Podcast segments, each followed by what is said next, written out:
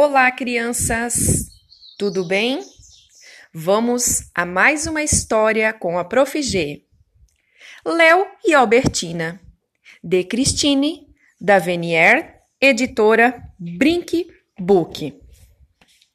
Léo e Albertina. Todas as manhãs, a gamela de Léo estava cheia de ração de primeira qualidade e ele sempre encontrava uma linda poça de lama onde brincava com seus vários amigos. Enfim, Léo levava uma boa vida de porco. Isto é, antes de se apaixonar. Uma linda galinha albertina havia roubado o coração de Léo. O que ele poderia fazer para chamar sua atenção? Pobre Léo! Estava desesperado e não pensava em outra coisa. Então decidiu pedir conselho aos amigos. A melhor maneira de seduzir uma galinha, proclamou o galo, é cantar Cocoricó! Mas os roncos de Albertina encobriram a serenata de Léo. Dance, dance, dance! repetiu o coelho alegremente.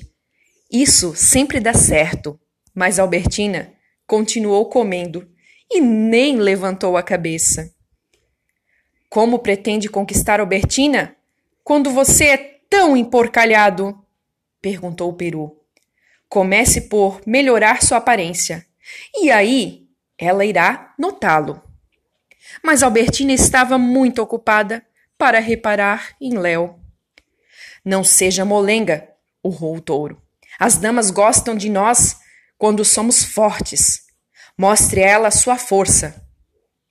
Mas Albertina não estava interessada. Que tal se você mostrasse seu talento mergulhando no lago? Sugeriu o pato.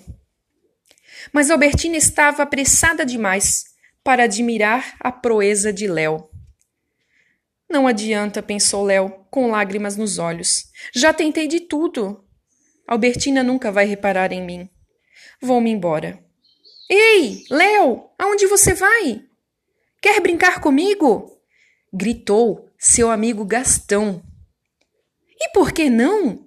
Léo pulou na lama e os dois amigos rodopiaram, saltaram, deram cambalhotas e mergulharam. Riram tanto que Léo até esqueceu a sua tristeza.